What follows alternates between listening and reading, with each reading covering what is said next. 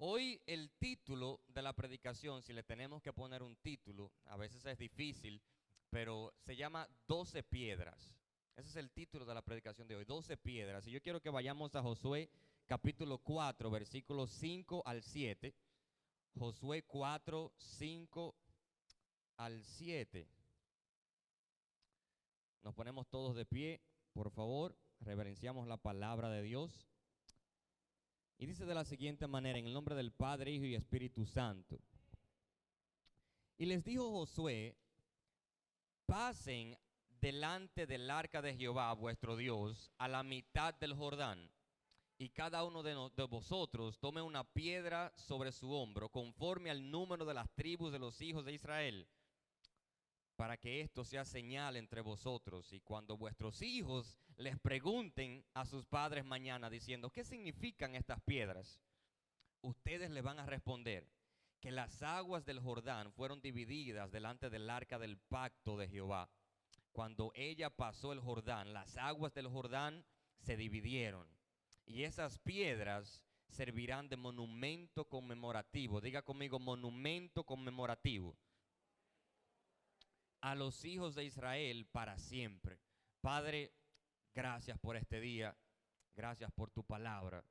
Queremos escucharte, Señor. Habla de acuerdo a la necesidad que tiene tu pueblo. En el nombre de Jesús. Amén. Y amén. Puede tomar asiento. Doce piedras. Doce piedras. Cuando, cuando eres adolescente o preadolescente, tienes unos 8, 9, 10, 11 años por ahí, eh, hay muchas cosas que a uno no le interesa, que no son prioridad para uno. Por ejemplo, el bañarse no es, una prioridad. El cepillarse, uno se cepilla porque es obligado cuando tiene 8 o 9 años, porque su mamá le va a dar una pela, porque algo va a pasar. Uno lo que quiere es jugar. Uno lo que quiere irse, es irse a la casa del amiguito. Uno lo que quiere es, no hacer tarea, no hacer oficio. La prioridad es jugar, pasarla bien. Eh, eh, eh, eso eso de que de ponerse desodorante. No, no, no, no, no. Ponerse desodorante no es una prioridad a los 8 años, 9 años. Eh, eh, claro, algunos tienen, se ponen desodorante a los 11, 12, 14, depende. Pero en mi caso, yo tenía que empezar a ponerme desodorante a los 7, 8 años. Y créame que no quiero contarles la historia de cómo me enteré que tenía que ponerme desodorante. Pero, pero, realmente eso no era prioridad. Sí, mire, era tan así que habían polocher en mi caso, quizá en el suyo no, había un polocher que me gustaba, me gustaba ponerme ese polocher y yo me lo ponía tres, cuatro, cinco veces y al final yo lo olía así. No, él todavía aguanta. y me lo ponía de nuevo. Y porque honestamente, eso de andar limpio, andar eh, eh, eh, tan, tan higiénico, no es prioridad. Yo lo que quería era ir a jugar, ir a jugar y jugar baloncesto, básquetbol era una de mis cosas favoritas. Yo me gustaba jugar básquet en la, en la cancha.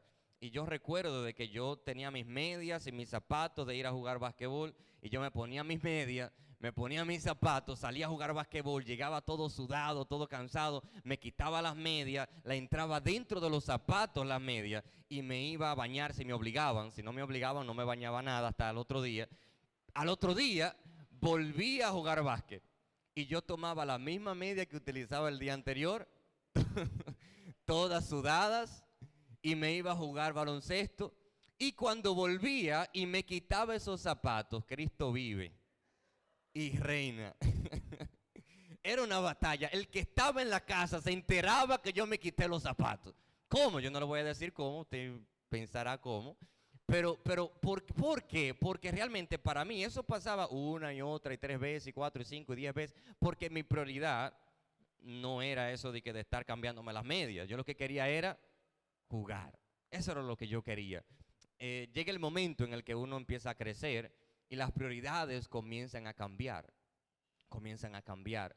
Ya uno empieza a enamorarse, uno empieza a tener amigos eh, un poquito más grandes y empieza ya a querer bañarse, a querer cepillarse bien, a querer utilizar chicle para, para, para que el aliento huela bien. Uno comienza a, querer, bueno, el hacer la tarea, eso como que nunca llega. Yo no sé qué cosa que tiene las tareas, Pero el hacer la tarea, yo todavía en la universidad nunca me ha gustado hacer la tarea. Pero cuando tú creces, las prioridades cambian, cambian, cambian. Antes, cuando yo eh, eh, tenía, si me daban o conseguía 100, 200, 500 pesos, yo quería comprar el juguete que vi en la televisión, o un dulce, o un trompo. Ustedes llegaron a jugar trompo aquí, eso se, se jugó mucho aquí en Higüey. Allí en Santiago se jugaba mucho trompo, jaque, se jugaba mucho jaque. Si yo encontraba dinero, era comprar jaque, trompo, bolones, llegaba a la escuela así, tirando el dinero para arriba, así miren. Tengan bolones todos los compañeros. Y eso era una fiesta. Ahora, si yo me topo con 500 pesos, mire, es un clavo seguro. Porque los tiempos han cambiado. algunos, algunos me están entendiendo. Sí, sí. Sí, las cosas no son iguales. Antes, si era el 2 del mes, el día 10, el día 15, el día 20, a mí no me importaba. Ahora, yo estoy contando los días para que llegue el 30. Los tiempos, amén, alguien diga amén. Los tiempos han cambiado, las prioridades han cambiado. Y yo creo de que nosotros sabemos cuando estamos creciendo a medida que nuestras prioridades cambian. Yo sé ¿Qué tanto estoy creciendo? Mire, las prioridades del pastor son totalmente distintas a las mías. ¿Por qué? Porque la madurez no es la misma. En la etapa de crecimiento que yo estoy y que usted está, ya el pastor pasó por ahí. El pastor no se preocupa por muchas de las cosas que nosotros nos preocupamos. Todo el que tiene cierta edad tiene prioridades distintas a las que están en otras edades, porque a medida que crecemos, es que empezamos a cambiar de prioridad. El problema es cuando cumplimos año, cuando nos ponemos viejos y no crecemos. Porque cumplir año y crecer son cosas totalmente distintas. Ponerse viejo y crecer son cosas totalmente distintas. A mí me gusta mucho que cuando yo veo en la Biblia la historia de David, por ejemplo, que creció con las ovejas, creció manteniendo las ovejas vivas, saludables. Llega el momento en el que Dios lo llama y ya no se trata de mantener las ovejas vivas, se tratan de mantener toda una nación viva. Las prioridades cambiaron. ¿Por qué? Porque Él creció. Ya no es lo mismo. Ya yo tengo otras responsabilidades y yo creo de que nosotros tenemos que hacernos la pregunta, ¿yo me estoy poniendo viejo o yo estoy creciendo? ¿Yo me estoy poniendo viejo o estoy creciendo? Porque si usted tiene 20, 30 años y sus prioridades todavía es salir a jugar, hay problema. Si usted tiene una cierta edad y usted entiende que los amigos con los que usted se relaciona son como demasiado pequeños, como que ellos están haciendo cosas que usted no debería de estar haciendo, hay problema. Tenemos que evaluarnos. ¿Estamos nosotros poniéndonos viejos o estamos creciendo? ¿Qué significa Dios hoy para mí y qué significaba hace un año? ¿Me estoy yo poniendo viejo o estoy yo poniendo a Dios de prioridad cada día que pasa? Yo creo que la iglesia, la iglesia, cuando digo iglesia me refiero a usted y me refiero a mí. Nosotros como iglesia, cada día que pasa, cada vez que crecemos, cada año que pasa, tenemos que poner a Dios más como prioridad en nuestras vidas, porque si no nos estamos poniendo viejos, no estamos creciendo. Cada día que pasa, Dios tiene que ser prioridad para mí. Así es como yo sé que estoy madurando espiritualmente. Así es como yo sé.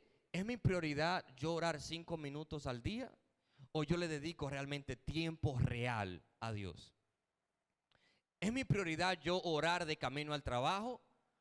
¿O yo le saco tiempo a Dios? ¿O yo le saco tiempo a Dios? Porque a medida que crecemos, las prioridades van cambiando. Lo mismo pasa en el mundo espiritual a medida que crecemos en el Espíritu, las prioridades van cambiando. Al principio que usted se arrepiente, usted quiere mover montañas, usted quiere hacer de todo con cualquier oración. A medida que usted crece, usted se da cuenta de que no se trata solamente de lo que yo digo, sino de cómo vivo. Las prioridades a medida que crecemos van cambiando. Así es como yo sé que estoy madurando espiritualmente. Porque mis prioridades en mi diario vivir van cambiando. No podemos pasarnos la vida cumpliendo años, no podemos pasarnos la vida eh, eh, eh, poniéndonos viejos sin crecer. No podemos. Josué, cuando Dios lo llamó, Josué su prioridad era aprender de Moisés. Él era el discípulo de Moisés y esa era su prioridad. Dios lo llama después que Moisés muere. Su prioridad cambia. ¿Por qué? Porque creció en Dios. Ahora su prioridad no es solamente aprender, es llevar toda una nación, todo un pueblo a la tierra prometida. Ahora me pareció muy interesante que el llamado de Moisés y el llamado de Josué no son parecidos en nada. Dios llama a Moisés y me parece normal en los tiempos de antes de que Dios hablaba con alguien y casi siempre esa persona se sentía descalificada para hacer aquello por lo que Dios lo llamó a hacer. Dios llamó a Moisés y Moisés inmediatamente dijo, es que yo no puedo. Yo no puedo, yo no tengo lo que se necesita para ir a hablar con el faraón y libertar al pueblo de Egipto. Yo soy tartamudo porque era inexperto en la materia. Y yo no sé si usted ha escuchado la frase de que Dios no llama a los preparados, sino que prepara a los que llama. Moisés es un ejemplo perfecto de, de, esa frase. Jeremías. Dios llama a Jeremías. Señor, es que yo ni sé hablar. Yo soy un niño, yo soy un muchacho. Ahora, Dios llama a Josué. Josué tiene 40 años aproximadamente. Los estudiosos dicen de que Josué tenía de 40 a 50 años de edad cuando Dios lo llamó. Pero no es lo mismo cuando Dios llamó a Moisés, porque cuando Dios llamó a Moisés, Moisés no tenía ni idea de lo que iba a hacer. Josué sí.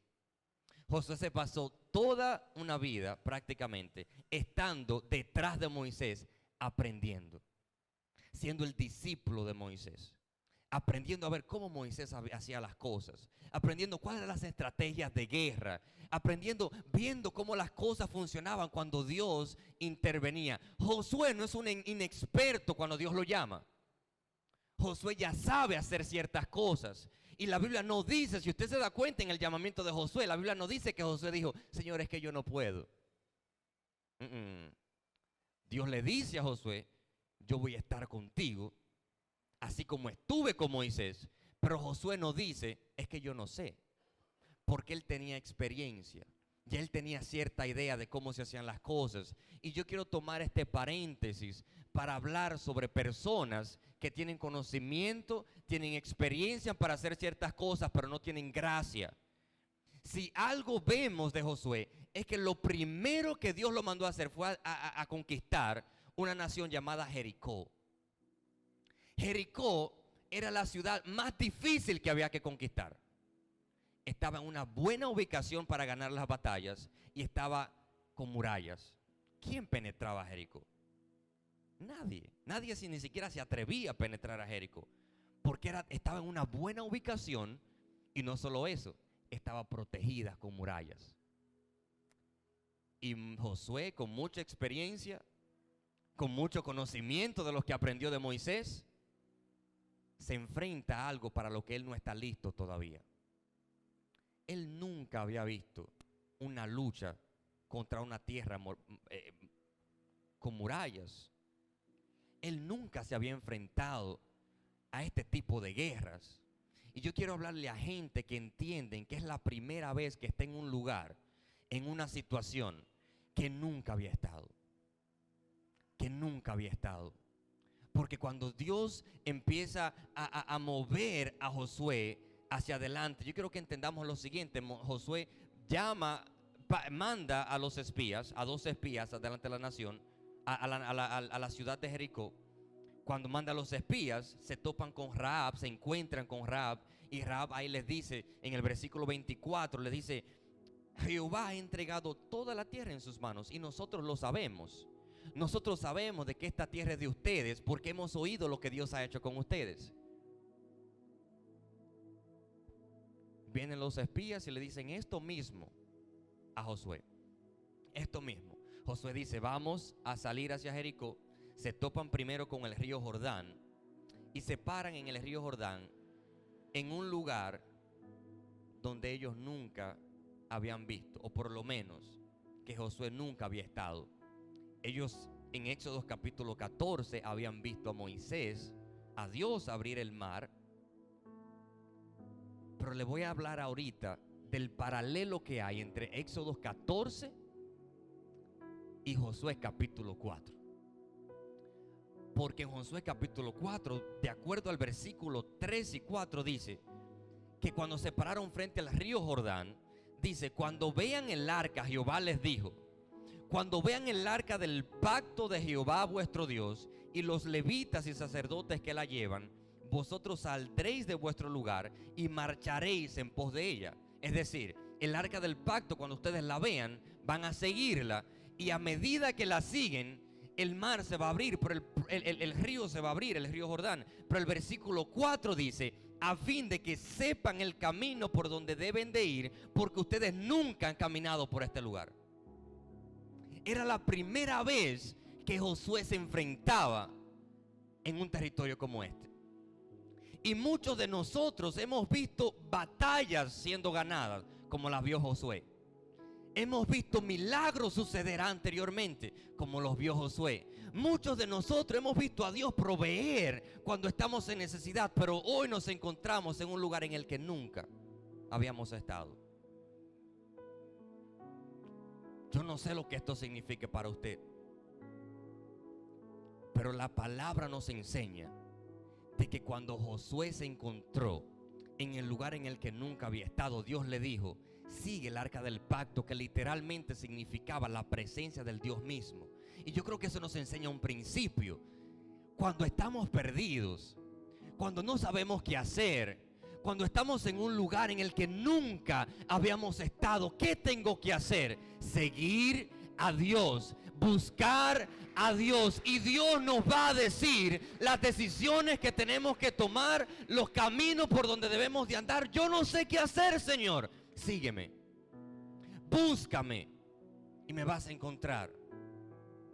Josué nunca se había encontrado en ese lugar, pero él decidió seguir a Dios y a medida que él iba siguiendo al Señor, el mar se iba abriendo, el río Jordán se iba abriendo.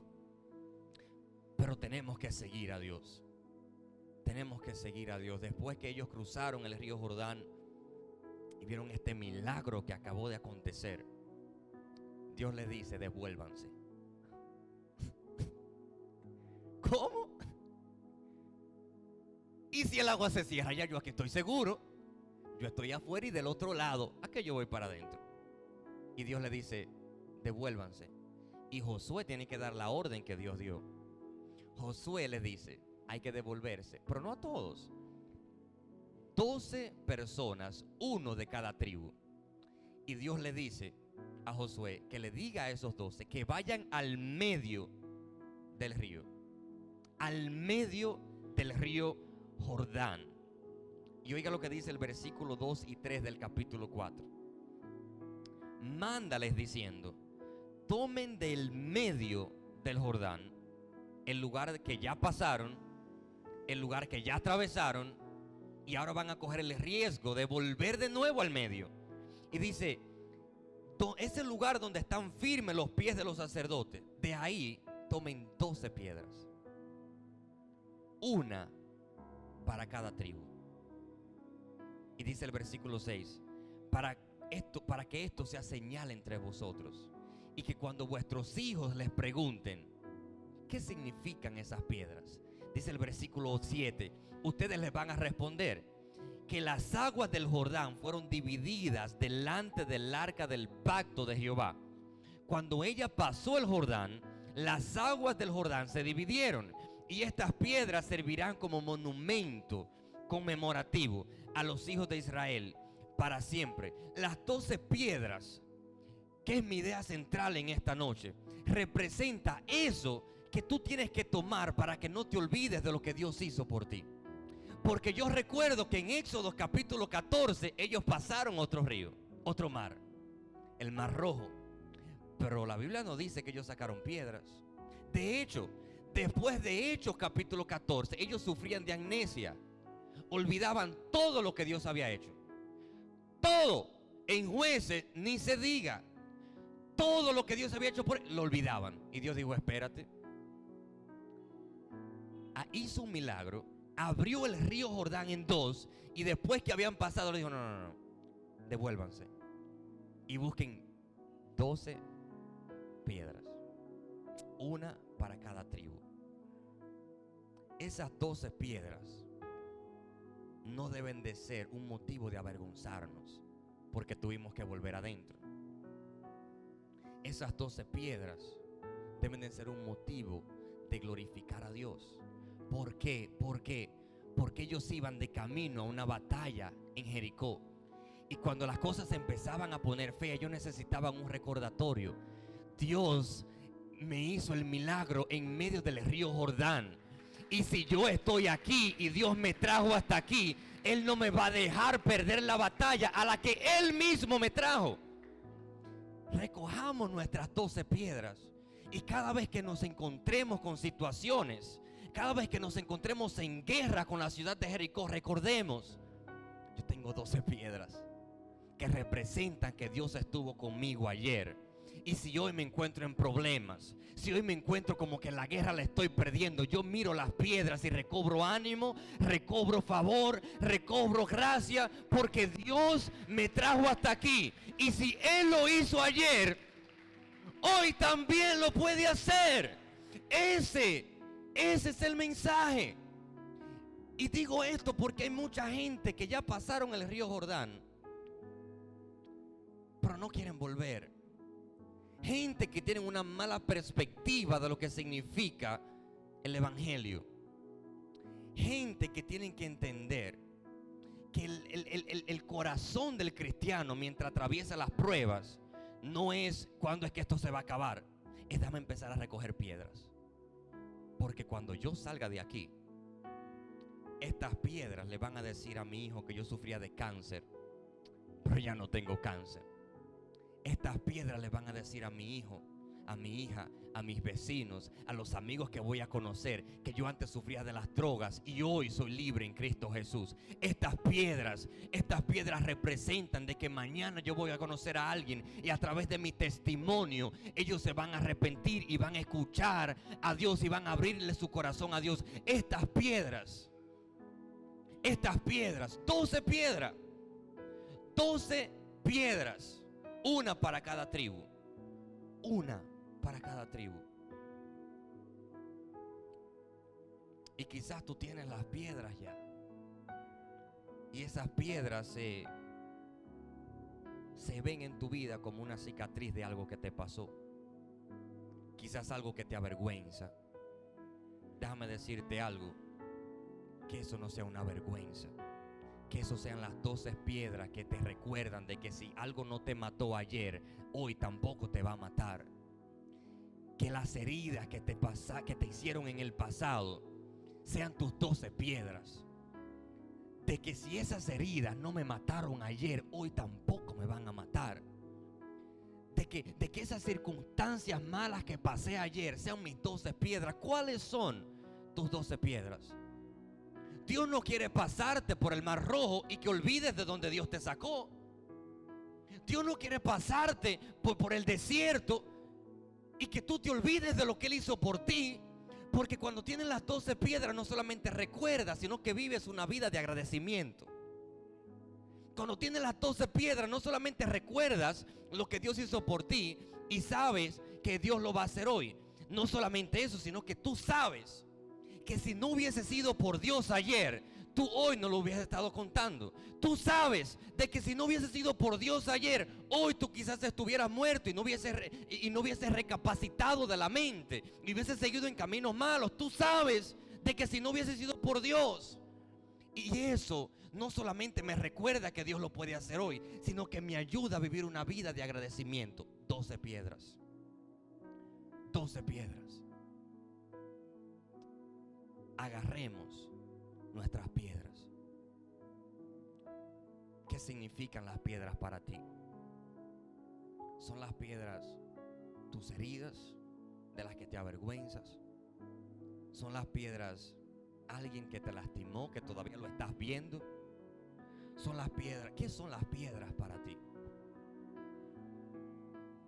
que las piedras no sean un motivo de avergonzarte porque tuviste que volver al medio del mar, al medio del río Jordán de nuevo, sino que sean el motivo por el cual tú nunca te vas a olvidar de que Jesús una vez vino, dio la vida por nosotros, murió en la cruz para que nosotros vivamos, fue a la tumba, resucitó al tercer día, subió al cielo y dijo, yo me voy, pero no los dejo solos, sino que le envío el consolador.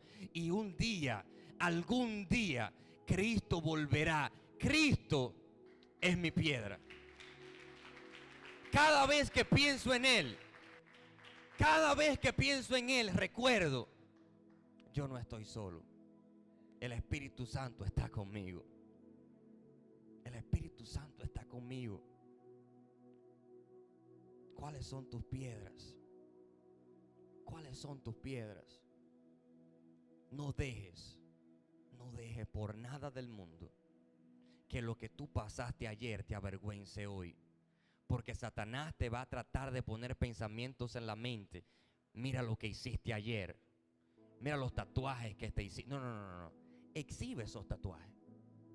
Si tú crees que ayer eran un problema para ti, y hoy te sientes avergonzado de ello, ponte un poloche que se te vea los brazos enteros. Y cuando te pregunten, ¿qué significa esa calavera ahí? ¿Qué significa esa cosa rara ahí? ¿Qué significa un mensaje, qué sé yo? Que tú le expliques, no, yo pertenecía a una banda y me hice ese tatuaje, pero estas son mis 12 piedras. Porque no es el motivo de yo avergonzarme, es el motivo de yo hablarle a alguien más de que yo una vez estuve en medio del mar, una vez yo estuve en el medio del río Jordán, pero hubo alguien con el arca del pacto que se paró justo en medio y me dijo, ven y pasa. Y yo no me ahogué, sino que yo crucé y conquisté a Jericó solamente porque Dios abrió el camino para mí. Alguien diga amén. ¿Cuáles son tus doce piedras? Un ex que todavía lo estás viendo. Que eso no sea un motivo para tu avergonzarte. Que sea el motivo de tu recordar, decir, gracias a Dios que me libró de esto. ¿Cuáles son tus doce piedras? ¿Cuáles son? Que tu pasado no sea eso algo que te avergüence, sino algo que te recuerde de donde Dios te sacó. Yo tengo mis piedras y son las que me recuerdan por qué estoy aquí hoy. Pero ¿cuáles son las tuyas?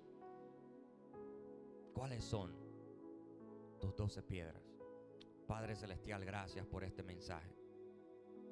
Ayúdanos a identificar cuáles son esas doce piedras que tú quieres que utilicemos para recordar lo que tú hiciste por nosotros. Para que nuestros hijos, nuestros nietos, nuestros tataranietos recuerden de que si no hubiese sido por ti, ellos no hubiesen existido. Pero gracias a Dios, por ti Dios. Gracias Padre porque tú nos amas y abres camino donde no hay. Gracias Señor porque tú nos amas y te paras justo en el medio del mar para que nosotros crucemos. Justo en el medio del río Jordán para que nosotros crucemos. Ayúdanos, Señor, a que nuestro pasado no sea algo que nos avergüence, sino que sean nuestras doce piedras para recordar de dónde tú nos sacaste. Ayúdanos a aplicar esta palabra a nuestro día a día, Señor, que podamos adorarte agradecidos porque recordamos de dónde salimos y hacia dónde tú nos llevas. Que esa Jericó a una victoria segura. Gracias Señor. En el nombre de Jesús. Amén.